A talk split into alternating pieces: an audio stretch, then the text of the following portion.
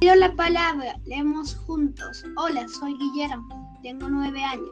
Vivo en Lima, La Molina. Y les voy a leer un microcuento de Pablo Toro, titulado El Goleador.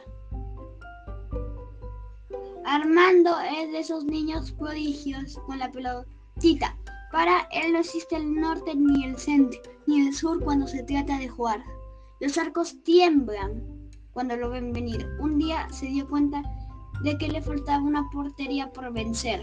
Fue donde su padre y le dijo, papá, llévame a la portada. Gracias.